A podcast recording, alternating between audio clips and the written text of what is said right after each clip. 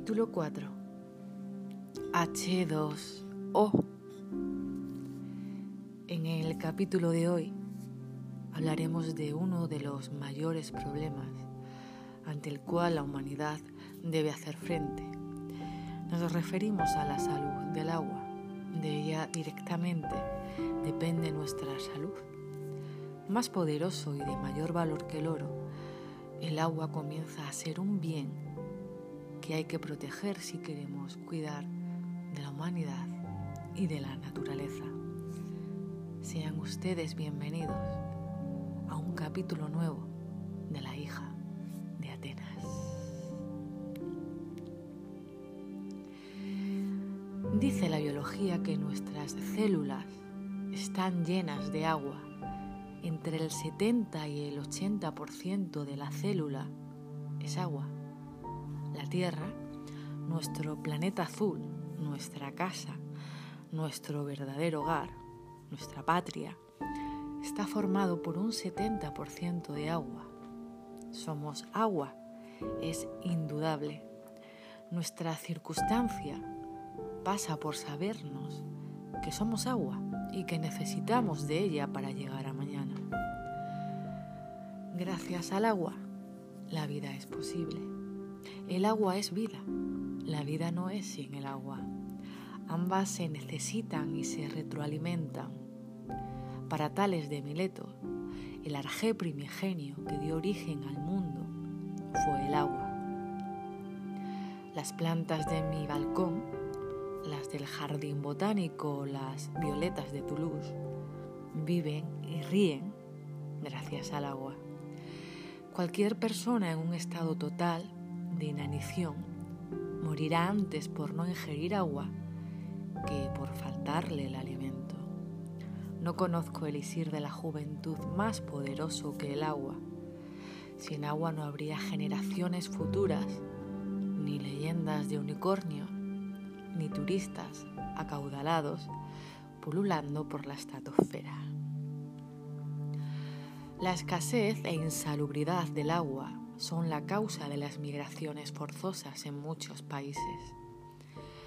Mientras yo, ustedes, solo tenemos que encender un grifo para acceder al agua y utilizarla según nuestro libre arbitrio, millones de personas vulnerables tienen que caminar kilómetros para su abastecimiento diario.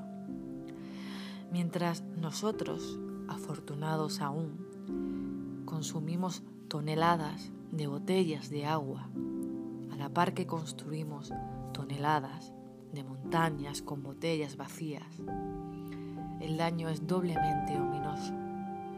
El déficit de este elemento genera conflictos y guerras. El estrés hídrico se produce cuando hay más demanda que disponibilidad, menor calidad que cantidad. El agua ya cotiza en Wall Street.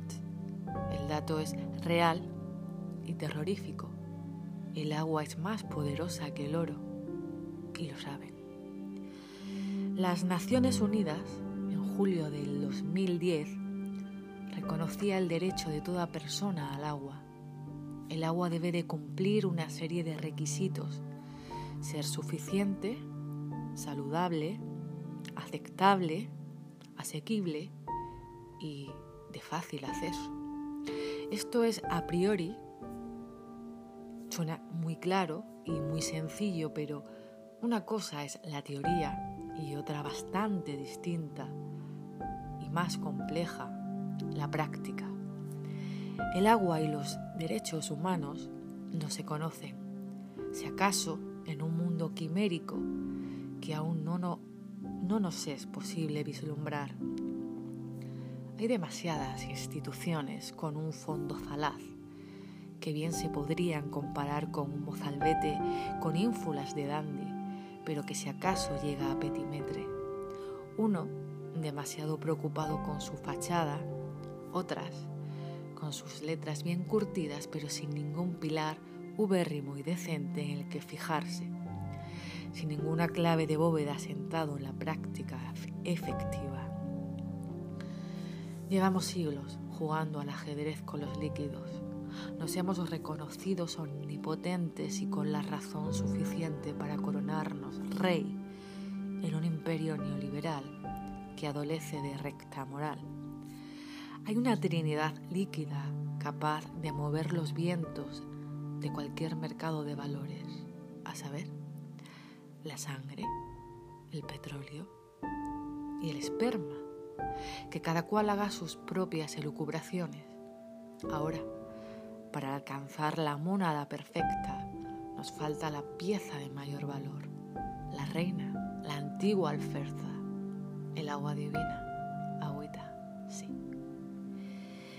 Uno de cada cuatro acuíferos en España está inficionado, esto es, contaminado, corrompido, envenenado. El Parque Nacional de Doñana, por ejemplo, lleva décadas sufriendo la sobreexplotación de los acuíferos.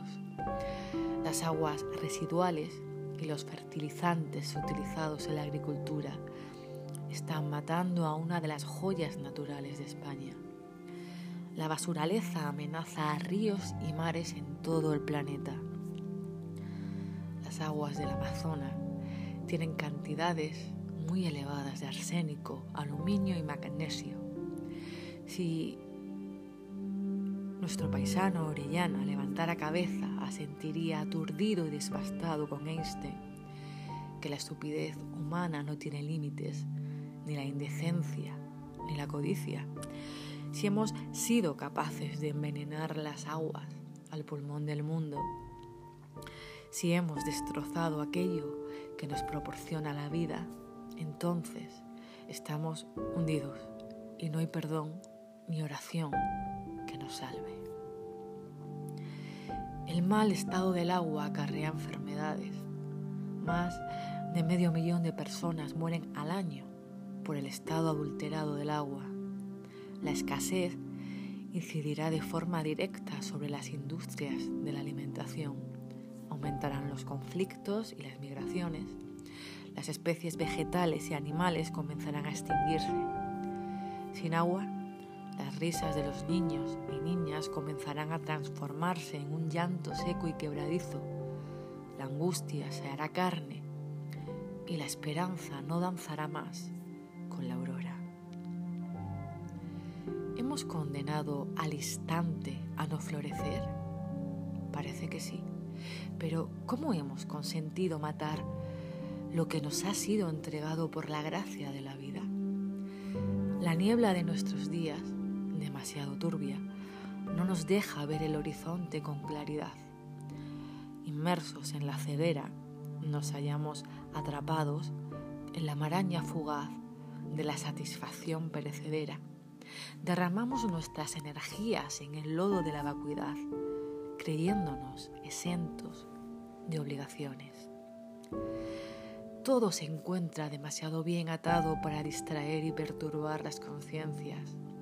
El orden de importancia de las noticias está estructurado según el orden de los intereses mercantiles. Este truco ya viejo sigue funcionando. ¿Se imaginan un año entero hablando cada día, todas horas, en los medios, de la importancia de la conservación del agua? ¿Se imaginan ustedes hablando cada día de la educación medioambiental, de la importancia del reciclaje, de consumir y producir solo lo necesario, de dosificar conscientemente nuestro consumo diario de H2O, de comenzar una economía del trueque necesaria y urgente que sane los siglos de producción desmesurada. ¿Se imaginan que los gobiernos tuvieran voluntad verdadera y firme construir un mundo mejor y que no estuvieran cegados por su único Dios, el dinero? ¿Se imaginan que las grandes potencias económicas no fueran codiciosas, destructoras e inhumanas y que la educación medioambiental y ética fuera su mayor valor y ejemplo. Qué fantasía más extraordinaria. En cambio, hemos permitido con nuestro silencio que la realidad bursátil devore al mundo y muchas veces les hemos acompañado tocando las palmas. nosotros que somos en gran medida culpables, hemos alimentado también al monstruo. ¿Seguiremos sumergidos en la inercia? ¿O despertaremos de una vez y defenderemos a la vida? La vida no es una entelequia, la vida es un don, un milagro que acontece en cada instante. No podemos permitirnos, como humanidad, que nuestras sombras sean más fuertes que nuestro amor. Hay que romper las cadenas de la mediocridad, de la apatía, de la ignorancia, del odio y cambiar la deriva destructora con nuestros hábitos, con nuestras acciones y con nuestras voluntades. El humo cubre Grecia y los bosques arden como cada verano intencionadamente. Solo el agua conseguirá parar tal horror. La actualidad informativa de masa se ha transformado en un campo de Marte en donde solo hay cobijo para juegos de máscaras, pan y circo. Estupideces miles que consiguen hacerse costumbres y asentarse en las conversaciones huecas del náufrago de su tiempo, siempre a la deriva de la horda deslumbrada, aniquilada, mientras Cronos, que lo sabe todo, da la vuelta al diáfano reloj de arena por última vez, pero parece no importar a nadie a muy pocas personas. El ruido, como siempre, disfraza lo urgente mata al impulso vital y a todas nuestras ilusiones. ¿Quién ganará? ¿La vida o la muerte? En sus oídos, edición y guion, Laura Casado Porras reciban un saludo lleno de verdad y de gratitud.